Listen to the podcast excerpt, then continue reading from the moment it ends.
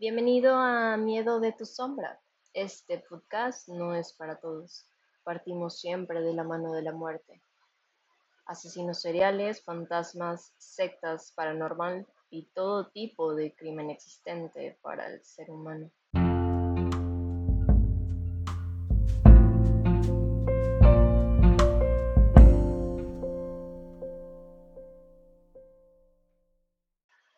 Hola, ¿cómo están? Mi nombre es Mónica Gorín y el día de hoy les traigo ante ustedes el caso de Dennis Rader, el asesino BTK por sus siglas en inglés Bright, Torture and Kill, atar, torturar y matar en español.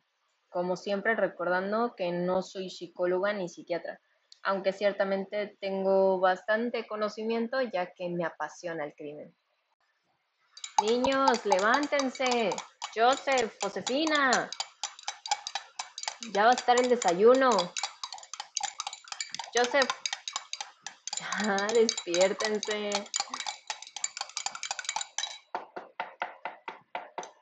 ¿Quién? ¿Quién? Van. Joseph, ¿quién es? No sé.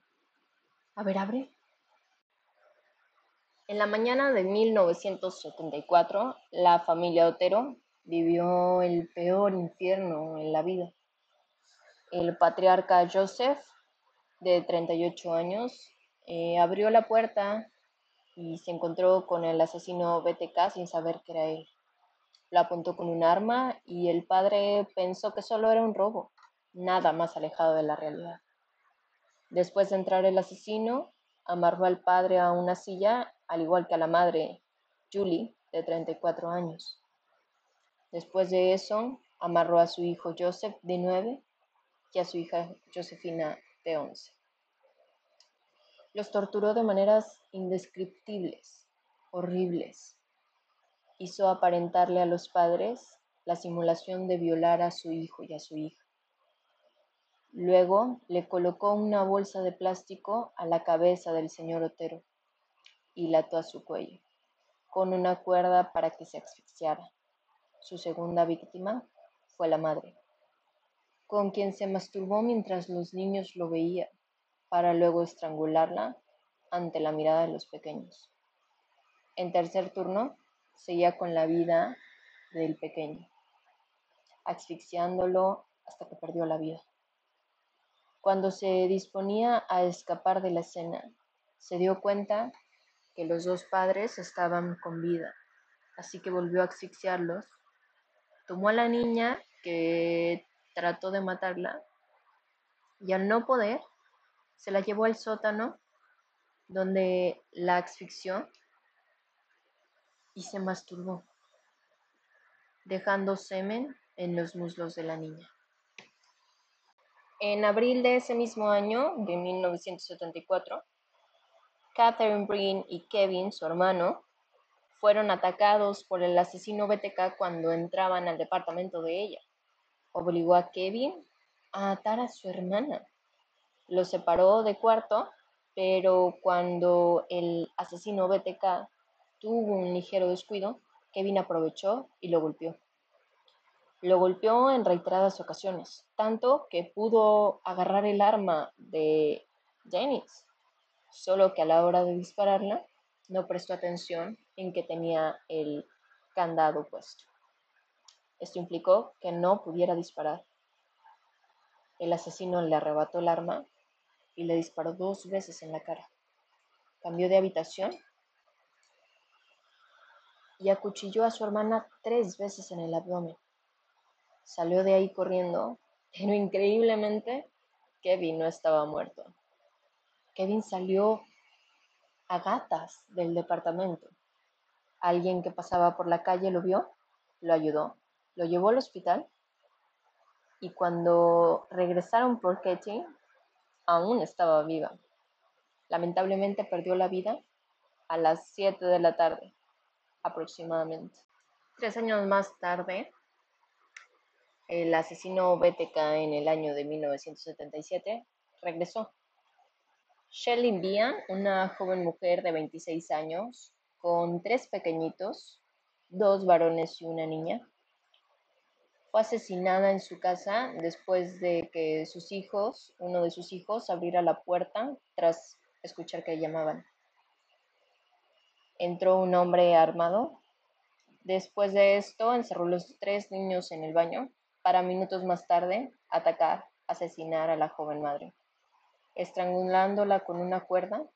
Luego le colocó una bolsa en la cabeza y se masturbó.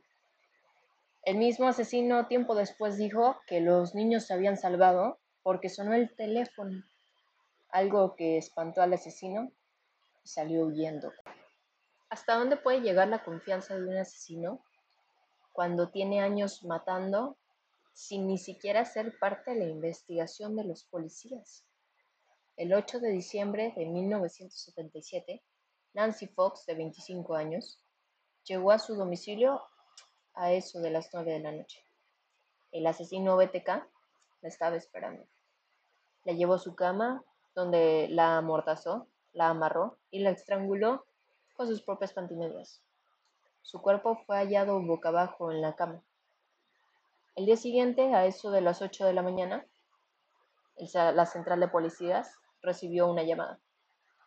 Se presume que el propio asesino comentó a la policía de su crimen.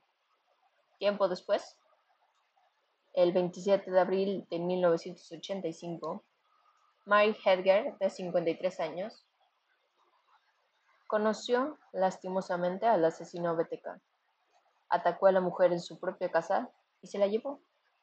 Luego la estranguló con sus propias manos y la abandonó completamente desnuda en un sitio alejado. Su cuerpo no poseía ataduras, pero se encontró un par de pantimedias cerca. El 16 de septiembre de 1986, Dennis atacó a otra víctima, Vicky Wesley, de 28 años. Esta joven madre de un niño de dos años fue estrangulada y su cuerpo dejado en el suelo. Su última víctima fue en enero de 1991. Dolores Davis, de 62 años, fue secuestrada en su casa y estrangulada. Su cuerpo fue hallado debajo de un puente. Y hay que ser claros en algo. Dennis era una persona común y corriente. Tenía más de 30 años en su misma iglesia. Tenía trabajos normales en donde ciertamente había reportes de vecinos donde maltrataba de más animales y hasta alguien lo acusó por matar injustificadamente a su perro. Pero de eso a ser un asesino serial hay una vida de diferencia. Él no solo era miembro respetable y honorario de la iglesia, también era el presidente. Era parte de las escuelas de los scouts. Era un buen padre, ya hasta donde se sabe, un buen esposo. ¿Qué tiene que pasar en la vida de alguien para que se convierta en un asesino tan poco organizado? Al principio pensaríamos que lo de él eran las familias, ¿no? Destruirlas por ese resentimiento que pudo haber llegado a tener. Después nos dimos cuenta que podía ser la asfixia, pero ha asfixiado de muchas maneras diferentes. Con las manos, con cuerdas, con bolsa, hasta con pantimedias. ¿Qué pasa en la mente de este psicópata a la hora de matar a alguien? cómo decidía a quién sí y a quién no, si al parecer no había un filtro. Esa es la razón por la cual la policía nunca tuvo un patrón en los asesinatos. Si ese era su objetivo, lo hizo muy bien. Si lo hizo sin conciencia, pues yo le llamaría suerte. Tuvo muchos trabajos en el departamento de zonificación y de control animales. De hecho, él no perdió su trabajo porque alguien se quejara de él. Él perdió su trabajo por faltas injustificadas porque ya estaba preso por los homicidios. De hecho, cuando eh, empezó su juicio, por ley, la esposa tiene que esperarse en este tipo de casos mínimo 60 días para pedir el divorcio. Pero al momento de su detención, el juez Eric Jost le ofreció ahora a su ex esposa el divorcio inmediato, debido a que su salud mental estaba en riesgo. Así terminaron más de 30 años de matrimonio. Él lo aceptó sin renegar. Pero imagínate estar más de 30 años con alguien que crees conocer y la verdad es que no, nunca lo conociste. Para el año 2004, la investigación estaba más que fría. La policía decidió hacer un último intento. Con la muestra reciente de ADN, pues era mucho más fácil. Recuerden que los asesinatos fueron en los años 70. No existía tal cosa. Les pidieron a todos los que posiblemente estaban implicados o que fueron sospechosos en algún momento que dieran su ADN para descartarlos. Muchas de las víctimas tenían estas muestras, tanto como semen, tanto en sus uñas. La gente lo hizo, pues para limpiar su nombre. Pero el arrogante asesino BTK empezó a mandar preguntas a la policía. Les preguntó que si podía mandarles un CD y la policía le contestó en un periódico que sí, que el CD no había manera de poder saber de dónde se remitía. Pero pues la tecnología había llegado a la policía. Él envió el CD y pudieron checar los metadatos del documento. En Microsoft encontraron que estos metadatos tenían algo llamado Dennis y supusieron que era su nombre. También había algo más que se llamaba Iglesia Luterana. Así que la policía literalmente buscó en internet Lutheran Crush with Dennis, Iglesia Luterana Wichita Dennis. De esta manera, los investigadores encontraron a su sospechoso, Dennis Reid, diácono luterano. En este momento, la policía no tenía ni un solo indicio de que Dennis fuera DTK, ya que para ellos nunca había sido un sospechoso. Es más, cuando llegaron, vieron que tenía una Jeep Cherokee, igual que una que habían visto en uno de los asesinatos. Pero no tenía ninguna prueba.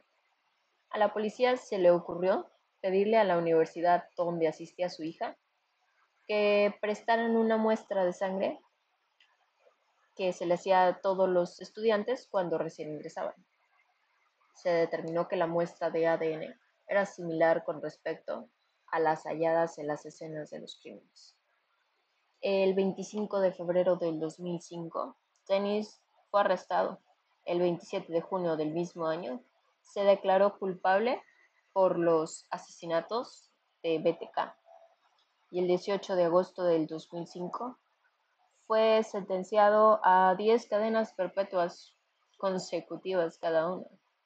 Dennis podrá optar por la libertad condicional después de 175 años de prisión, o sea, en el año 2180. Dennis evitó la pena de muerte debido a que en Kansas reinstauraron esta pena en 1994 tres años después de su último asesinato. Muchísimas gracias por haber escuchado conmigo esta historia perturbadora y lo peor es que es real. Gracias por haberse entretenido. Recuerden que mi nombre es Mónica Gorín. Así me pueden buscar en Instagram, mónica.gorín. Y si tienen dudas o si tienen preguntas, si quieren algún otro caso, me encantaría contestarlo y hacerlo por ustedes. Muchísimas gracias y nos vemos en la próxima. Recuerden, cuídate de tu sombra.